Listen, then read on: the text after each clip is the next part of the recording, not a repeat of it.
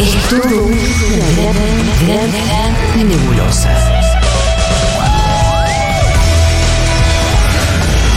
Pero vamos sacando cosas en limpio. Seguro la Habana.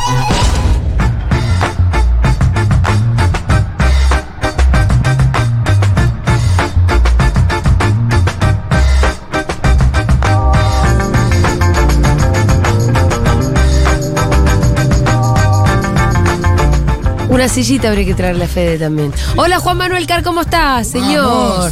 ¿Sabes que siempre es una alegría cuando Tenemos llega un Juan problema de Manuel? los cables acá, pero estamos bien. Lo que ¿Cómo Mato Grosso no te cuenta. Claro, ¿por qué ese señor viene los miércoles acá? y- ¿Qué pasa? Ahí Estamos está. cambiando. Ahí está. Dale. De pronto llegó una comitiva para solucionar una lo que se llama una galletita Me encanta haber ayudado. Galleta muy del pescador. de pescador. Me encanta haberme dado cuenta que si cambiábamos los micrófonos la resolvíamos, porque Diego se dio cuenta. después. Siento, siento bastante orgullo por haberme dado cuenta yo también y haber desenchufado. Como vienen de un almuerzo los dos pipones, Ah, eh, No sabe lo que pidió a Fede Vázquez. Vázquez. No sabe lo que pidió. No, y yo como todavía no almorcé y estoy famélica, Sí. mientras ustedes hacen entre ustedes la columna tranquilos, si no les importa, ¿Vas a ir a comer algo? no, no, me quedo acá, Ajá. pero voy a ingresar una milanesita. No, ningún problema. Si no me desvanezco. no, no, Nivel no. de piponicitud que como ¿Qué que tan manejan. pipones vienen? Nueve puntos. Mira, Fe- me, deja- Vázquez está en 10 me puntos, acaba de 10 contar puntos. De Juanma. 9.50, Mira Vázquez. esto, me acaba de contar Juanma que Fede dejó un pedazo de milanesa. Ah, Para Él deja Fede- comida en Ah, fuiste a general. la farola, fuiste a la Para farola. que Fede haya dejado milanesa es porque la milanesa realmente era de Era un metro cuadrado. No, sé. una Sí. exageración. Es más, pidió otro plato porque le le llega la milanesa. Ah, cuando no entra en un plato. ¿Me podés traer otro plato? Así, imagínate. Porque la milanesa ¿Otro plato para Juanma plato. o otro plato para mí? No se podía comer, ¿no? Claro, Que era- que separar la milanesa del otro, la guarnición. Exacto. No, sí, ahora no sé por qué entra al estudio. Yo estaba mirando el, el sillón con cariño. Ah, mira, Ah, las viejas siestas de Fede. No, no, no, vas a tener que hablar ahora con de. puré, como que, ¿viste? ¿Se acuerdan cuando al principio de la radio, bueno, vos no, no Siestas estabas, AR, antes de Rita. Y al principio de la, de la radio, Fede todos los días, Bueno, todos los días no. boludo, era diario. No, pero día por medio sí. Se clavaba una siesta acá en este sofá, Sí. con ronquido y todo. ¿Qué duraba? ¿40 Ah, minutos? Ponele, pero en plena luz, o sea, Pero era Los mejores, cua- los mejores 40 minutos al de la tarde. en el Eh, intercambio de cuando llega la bueno gente de Furia B, sabe- sale seguro la que es un quilombo la radio, y Fede roncaba en ese momento, cosa que a todo el mundo le generaba como una especie Una de... Em, me acuerdo que Bimbo decía algo que era, me gusta ver a Fede dormir porque quiere decir que va a estar todo bien. y no iba a estar todavía, pero no importa. No, pero Fede logra dormirse igual. Sí, sí. Se duerme en cualquier lugar. Sí, se duerme. Aparte, igual cualquier que va a ser culpa de Fede que Ah. aparezca una pandemia. Para la gente que no sabe, en mis historias destacadas, arroba Julia Mengo, yo tengo una colección de Ah, siestas. cierto. ¿En serio? ¿Y cuántas? Hace rato que no le meto una nueva, pero. El lugar es extraño. Durmiendo lugares poco? insólitos. Arriba de una piedra. No, pero pasa que la siesta destacada no le voy a hacer una siesta en la cama. Claro. Pero Fede puede dormir tipo arriba de una piedra a punto de caerse por un precipicio. y se de. ¿Y, cuán- y cuánto tiempo la, la siestita tuya? ¿40 minutos? No, eh, yo puedo dormirme Porque 10 si, minutos. si te pasas de un tiempo, te levantás No, muy sí, tonto. Eso sí. Y viste que quedamos un- No, a mí me gustan las 20, siestas ¿no? cortas. Yo en una época cortas. tenía esas siestas de tipo de 5 horas que eran rarísimas. No, No, pero no. levantamos, se levanta droga. Son las se levanta 8 droga. horas de la noche, boludo. No, no, no, que te despertás, te acostás a las 3, te dormir despertás a las 8, Ah. y decís, ¿qué onda? ¿Dónde estoy? Sí, sí, tonto. Te, No, como a mí me resulta muy fácil dormirme. Puedo hacer siestas cortas Claro. o, o no tan cortas, pero si tengo 10 minutos, puedo dormirlos tranquilamente. Yo necesito 15 para dormirme, así que no puedo. Claro, no. No, así, Claro. inmediato. Bueno, mi hermana es ¿Cuánto es así, lo máximo que durmieron de corrido? 12 El- horas. 12, 12. Gente que horas, se 12 regodea en sus dormidos. Yo he dormido 12 horas. 12, pero, muy claro, hecho el otro día viniendo de un día muy malo. Bueno, dormí 10 ese día que vine a la radio sin dormir, que fui a Vía Boca. Ah, son re flojardis. Le pegué ¿Cuánto? derecho. ¿Vos cuánto? Yo, yo de corrido, o sea, levantándome para ir, a para ir al baño o a tomar agua y volver, de estar tirado durmiendo, eh, más de 20. No, ¿cómo No, pero ¿qué No, te- no, no, ¿Qué te ha no. pasado? ¿Qué te, qué te- Eh, vacaciones con amigos, vuelta de vacaciones con amigos. Ah, bueno, sí, claro, sí. ¿A qué edad? A los bueno. 20. Ah, no, sí, Sí, decirlo, estuviste claro. durmiendo 3 horas por noche durante un mes, ¿qué querés? Claro, le pegamos. No, Sí, dormí, dormí creo que más de 24, 25, era una cosa así. Me, me da asco lo que me estás contando. Porque está Asco. bien. Es un hombre que duerme. No, yo soy una persona que no a puede, hibernar. no puede dormir. No se entrega poco eso. en general, sí. Me cuesta mucho, tengo insomnio. que Todos los días tengo que tomar una pastillita para dormir. Uh, somos de lo de Julia. Tengo un lío, tengo un lío ahí. 6 horas. Bueno, Así, y cinco yo- horas y media, seis horas. Sí, sí, sí, sí. El día que duermo ocho horas, una alegría tengo. Y al otro, ¿viste? felicidad, Sí, que- Y se nota en el cuerpo. No, y además también el tema de qué tan do- profundo dormís vos. Bueno, no, yo me he controlado, no tengo sueño profundo, profundo. No, yo tampoco. ¿Cómo te has controlado? Con el, viste que te Las pulseritas esas. ¿Te hiciste todo te ese dice, cuento sí. con la clínica del sueño? Sí, porque yo quiero saber por qué no puedo dormir. quiero dormir. A veces quiero Tenemos dormir. una Domingo, falla. Fede, Yo- 6 de la mañana ando dando vuelta por la casa. ¿Alguien te te explicó algo? ¿Alguien te No, pudo explicar no, algo? No, mi hija, hay el estrés, el estrés, me- 10.000 No la explicaciones tiene. distintas y no sé. Vinimos con un cosito roto. Hay algo que no funciona. nosotros. Bueno, señores, tenemos que hacer picadito latinoamericano, un irme picadito, inmediatamente dale. a la columna porque hay de todo. Tenemos un poco de Colombia, tenemos un poco de Ecuador y tenemos un poco de Brasil. Sí, empecemos con Colombia, ¿no? Que, bueno, ganó Gustavo Petro. Ganó, vamos. ganó, ganó, ganó. Gustavo- Ganó y. Tenías dudas, te vi dudando la No, última vez, ¿eh? Sí, lo- yo creo y lo comentaba hoy a Federico. Me parece que hay una equivocación muy grande en este señor Hernández eh, en el último tramo de campaña, ¿no? Esto de blasfemar contra la Virgen sí, María sí, en un sí, país sí. católico como Colombia, pedir perdón por la frase de Adolf Hitler, como que se convirtió en Juan Domingo Perdón. Además, puso condiciones para un debate y no fue a ese debate. Esa Eh, se le iban a cobrar, ¿viste? me parece que le fue muy mal. Y Gustavo Petro. No hizo nada. o sea, fue el otro el que le hizo la campaña, básicamente. Yo creo que se equivocó mucho Hernández, pero bueno, también Petro viene insistiendo hace tiempo, yo lo llamaba el persistente, ¿no? Vas una vez, perdés, vas otra vez, perdés. La tercera, o, o ganás, o si perdés, Petro iba a ir a una cuarta y iba a ser presidente en cuatro años. Yo eso no tengo duda. Hay algún Sí. tipo de personalidades en América Latina, principalmente. Lula, ¿no? Como Lula, como Tabaré Vázquez, como Andrés Manuel López Obrador, hay unas personalidades que son insistentes y van y vuelven y pierden y no pasa nada, no es que se desmoralizan. Hay algunos que perdés y te desmoralizás, te vas de la política. Estos tipos tienen años en la política. Petro explica en el primer Sí. audio que vamos a escuchar, si les parece lo escuchamos. Esto fue ayer. Le dieron como la acreditación del triunfo. Petro explica que salió gente a votar que no había ido en la primera vuelta. A ver, escuchemos porque me parece que hay algo interesante ahí. Nosotros ganamos porque tres millones de ciudadanos y ciudadanas decidieron, sin haber participado en la primera vuelta, participar en la segunda vuelta. En general, gente pobre de las regiones marginadas, de los barrios populares. Allí están una serie de videos que a veces hacen hasta llorar de campesinos, campesinas que caminando durante largas jornadas decidieron coger en sus manos la historia de Colombia. Sin ellos, sin ellas, nosotros no hubiéramos ganado. Nosotros solo ganamos en realidad porque tres millones de nuevos, de nuevos no, sino de nuevos electores y electoras decidieron no dejar que se evaporara la posibilidad del cambio en Colombia. Me gusta más el Petro presidente, como que está hablando más lindo ahora. ¿Viste? Y claro, te cambia el triunfo, Y ¿no? sí, hay gente a la ¿Te que el traje que de presidente le quedó pero- para el orto, pero bueno. Hablando de eso, el otro día viene María del Mar, me la cruzo acá en la radio, Sí. la felicito. Ella, iluminada, Sí, estuvo digo, hablando bueno, 40 minutos. eh, felicitaciones, no sé qué, y, y le digo medio en chiste, ya vendrán las frustraciones.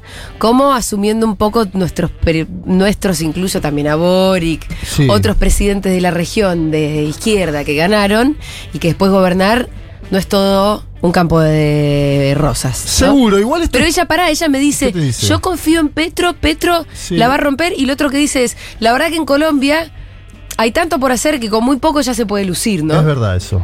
Y aparte es primera generación. Pasa el primer presidente de izquierda, ya está. claro, es primera generación, entonces primera generación es otra cosa. Y tiene, yo ahí lo diferencio de Boric. Boric y todo su equipo son sub 40. Todo el equipo de Boric sub 40. Petro en eso está vinculado con... eh, Tiene otro trajín, sí, hay otra tiene experiencia. trayectoria personal Eh, él y además su equipo.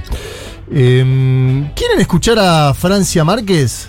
Sí. Bueno, no sé si la estuvieron escuchando. Ahora se viralizó mucho un audio que lo vamos a pasar también. Pero Francia Márquez hablamos mucho en una columna de ella sobre que es afrocolombiana, feminista, luchadora medioambiental, ¿no? Que tiene todos los, todos los tips para 080 de el público, Futurock. el público Futu. Eh, también habló ayer y dice que, bueno, Colombia merece vivir sabroso. Escuchemos este primer tramo para entender un poquito más a la figura de Francia Márquez.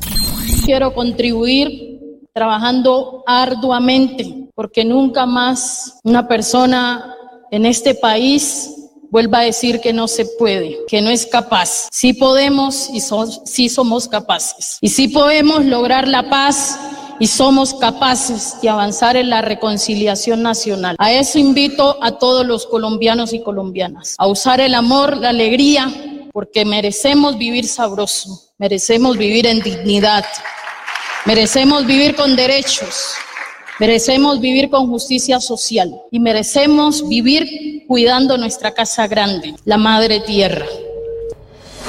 Bueno, ahí está el punto medioambiental, ¿no? Sí. Veía también, eh, hay entusiasmo de los luchadores eh, de medio ambiente en toda América Latina con este gobierno que es el primero que dice que hay que pasar de eh, el, el petróleo, la extracción tal como la conocemos hoy. ¿no? Exacto, a nuevas estructuras económicas, productivas. Vamos a ver si eso se puede llevar adelante en cuánto tiempo, Fede, porque también Lula a su forma le contestó a Petro en Time cuando dice, en Brasil no podemos hacer eso que dice Petro, habrá que ver en Colombia cómo lo lleva adelante. En Brasil hoy tenemos que explotar el presal y darle, tiene Petrobras ahí que. y darle de comer a la gente. Más o menos dice eso Lula. eh, por Es cierto que parece que a veces que la realidad se puede chocar con los sueños de una transición energética.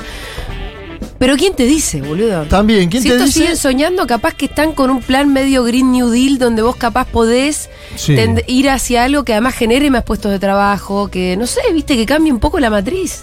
No, no, está, el debate me parece importante, importantísimo. Se viene discutiendo incluso en nuestro país, en, en otros países de América Latina. En el medio denuncia Francia Márquez, y tengo.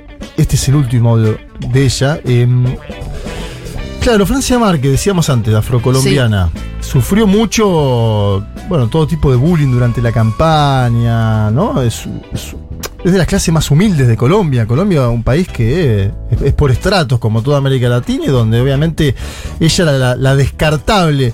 Y una periodista llamada Claudia Palacio le hizo una pregunta medio venenosa. Sí. No sé si lo, lo vieron, esto se viralizó bastante, pero si no lo vieron, se los traigo el audio porque da una, No explicación, da una explicación a esta señora Claudia Palacio, Francia Márquez, sobre dónde vive, qué significa vivir sabroso. Escuchemos Un término este- que usó en el audio anterior. Sí, escuchemos este intercambio porque me parece que puede estar interesante. presidenta de la Nación. Mi pregunta es si usted se va a mudar a esa casa que queda a una cuadra al occidente del Palacio de Nariño o si eso no hace parte de lo que usted denomina vivir sabroso. Eh, pues no creo que vivir sabroso se refiera a tener una casa. Yo hoy, gracias a Dios, tengo una casa digna, ¿no? Sí, y entonces si creen que porque soy una mujer empobrecida, ya porque me dan una casa eh, presidencial, ya estoy viviendo sabroso, están muy equivocada, ¿sí? Eso es parte del clasismo de este país, si lo miras desde ese lugar. Y te invito más a reflexionar qué significa el vivir sabroso para el pueblo negro, en sus entrañas de nuestra identidad étnica y cultural. Se refiere a vivir sin miedo, se refiere a vivir en dignidad, se refiere a vivir con garantía de derechos. Entonces, cuando me colocas que voy a vivir sabroso porque voy a ir a la casa vicepresidencial, seguramente estás muy equivocada. Con todo el respeto, sí, yo no hice esta carrera política por un cargo.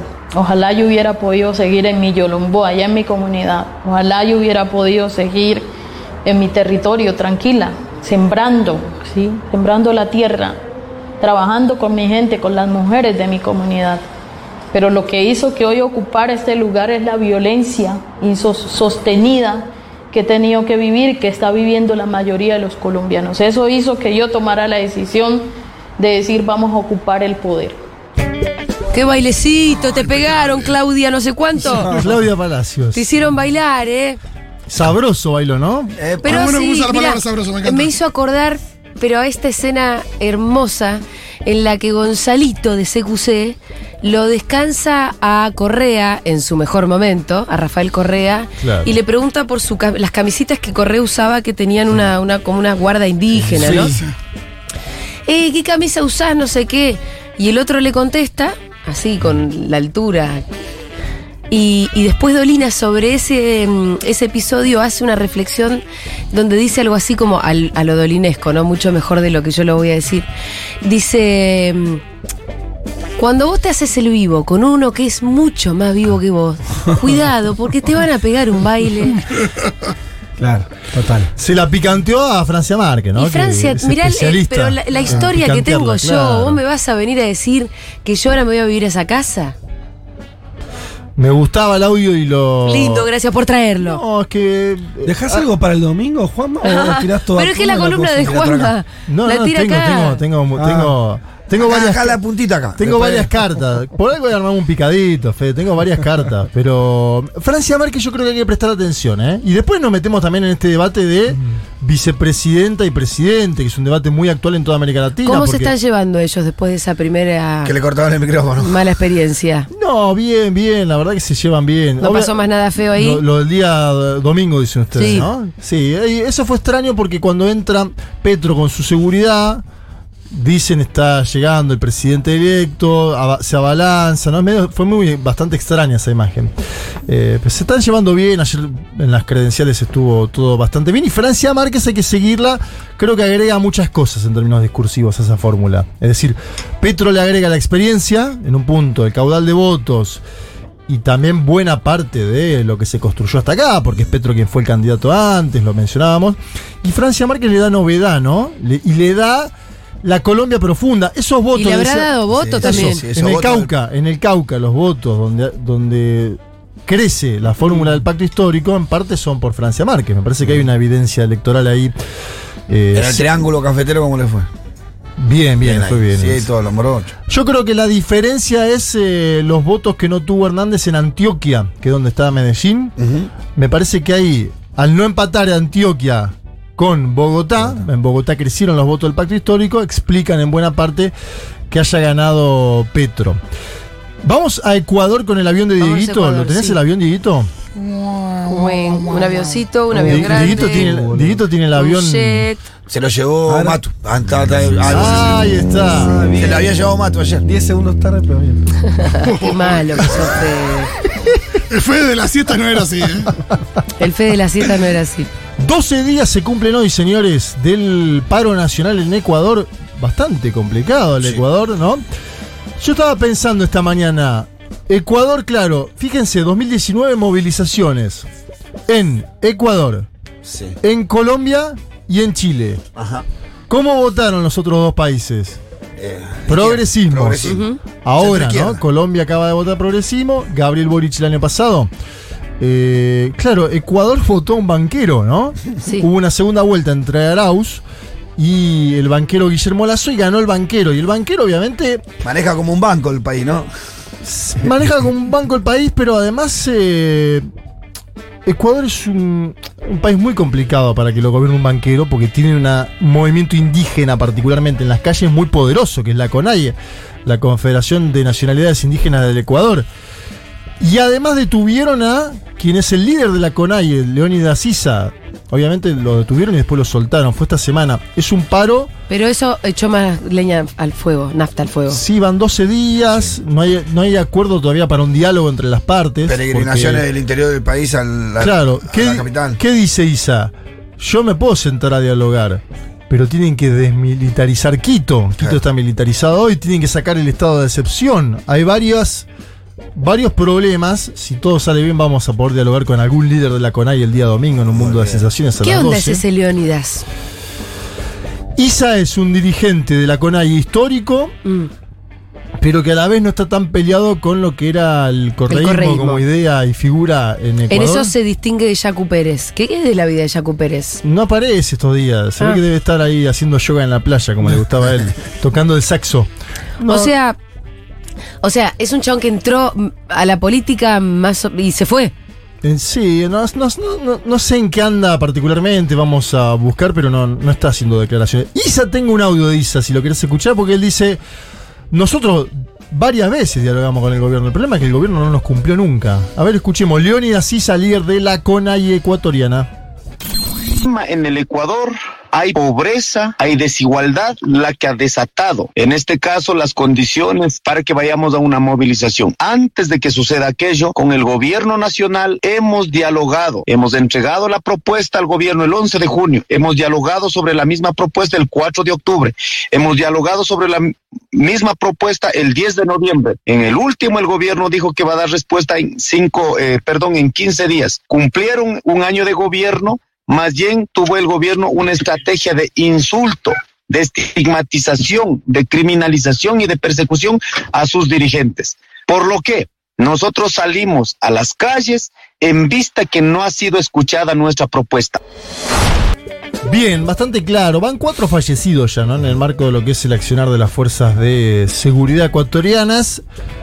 Marco esto porque 12 días, eh, habrá que ver cómo sigue, si hay mesa de diálogo o no. ISA dice, desmilitaricen, saquen el estado de excepción y nos juntamos a dialogar. Si no, no va a haber diálogo, pero en este audio me, estaba bueno porque marca toda la, la previa, ¿no? Y un gran trasfondo que es el acuerdo con el Fondo Monetario Internacional, que vuelve a estar, ¿no? Siempre, está Siempre el- pisando los países de Latinoamérica. donde hay conflicto social en América Latina suele estar, obviamente, pobreza, desigualdad, ajuste y también en, en algunos puntos el Fondo Monetario Internacional, donde hay un ajuste eh, económico sobre la población a partir de los precios de los productos es en Brasil y ahí voy a pedir el avioncito de Dieguito para el último ítem que tenemos hoy. Ahí está. Bueno, se conoció una nueva encuesta de ayer de Datafolia. A ver.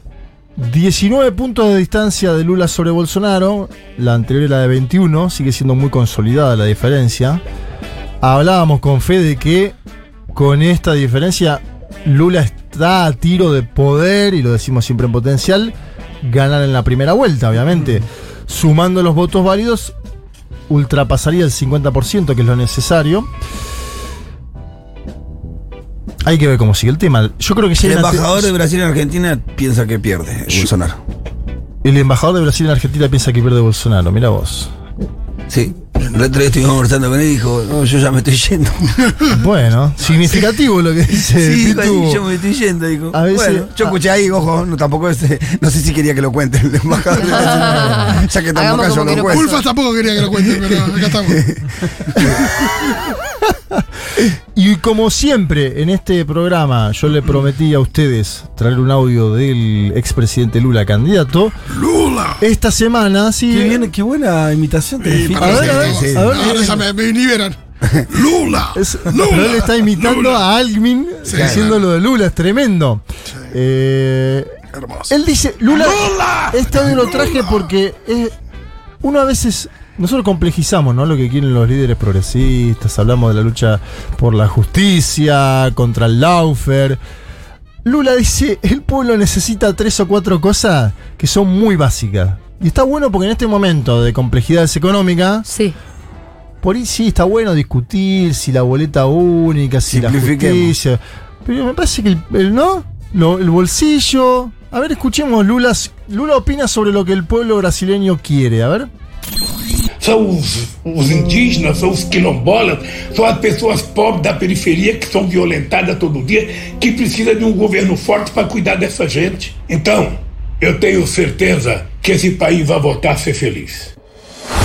Bueno, no, me faltaba una primera parte, pero no importa. Ah, la primera parte dice, el pueblo quiere tener el derecho de trabajar, quiere sustentar a su familia con su salario trabajando honestamente, el pueblo quiere tener una casa, el pueblo quiere que sus hijos tengan derecho a una educación de calidad y puedan llegar a la universidad. Fíjense qué básico, ¿no?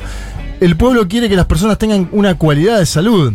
El que precisa del gobierno es el pueblo pobre, dice Lula, el pueblo trabajador, y ahí en esta parte que escuchábamos decía, son los indígenas, los quilombolas, es decir, los pueblos originarios, las personas pobres de la periferia que son violentadas todo el día, los que precisan de un gobierno fuerte para cuidar de esa gente, entonces yo tengo certeza que este país va a volver a ser feliz. Bolsonaro está en una situación, diría, de nerviosismo, hay muchas notas en los últimos días de Globo, de Folia, del medio que quieran, que dice que el círculo de Bolsonaro, algo así como la que mencionaba Pitu, ya descarta que es muy difícil Revertir esta dar vuelta historia. a la tendencia, Mm. ¿no? Porque viene un consolidado con Lula por encima de los 40 puntos, porque Bolsonaro no sobrepasa los 28, 30, dependiendo de la encuesta. Esos números creo que están desde que Lula dejó la cárcel, más o menos.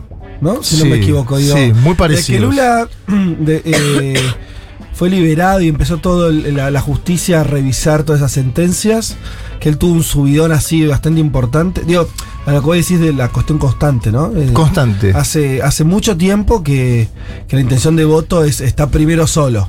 Está primero solo, lejos de Bolsonaro. ¿Quién pone- Bolsonaro es el que sube un poco, baja un poco, ¿no? Claro, Lula se mantiene entre ah, 45, 46, a, a veces en alguna estuvo un poquito más bajo, 42, pero digo, es difícil imaginar un 2 de octubre donde Lula No, gane. sí, No sea primero. digo, no saque encima de 40 puntos, ¿no? Claro, claro. Antes hablábamos de Petro. Petro en la primera vuelta sacó 41 y aún así decíamos, es complicada la segunda por la sumatoria de votos que podés tener enfrente. Pero en este momento es más la desaprobación a Bolsonaro. Sí, en general en todas las encuestas es La más imagen desapro- negativa. La imagen negativa de Bolsonaro es lo que hoy está dando cuenta de lo que quiere o no quiere el pueblo brasileño. No sé si pudieron ver el último spot, y con esto ya terminamos, donde, claro, Lula muy inteligentemente le dicen Bolsocaro a Bolsonaro Sí.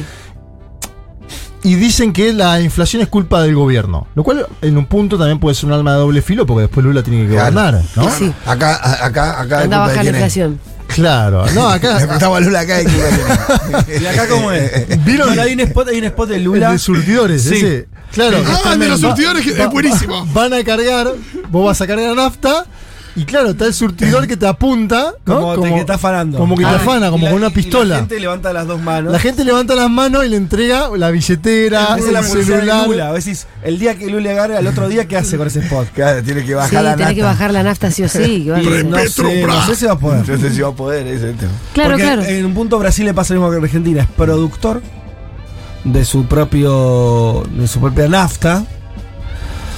Pero después son empresas que son bichos tan grandes que no es que pueden eh, jugar afuera de lo que es el marco de los precios internacionales.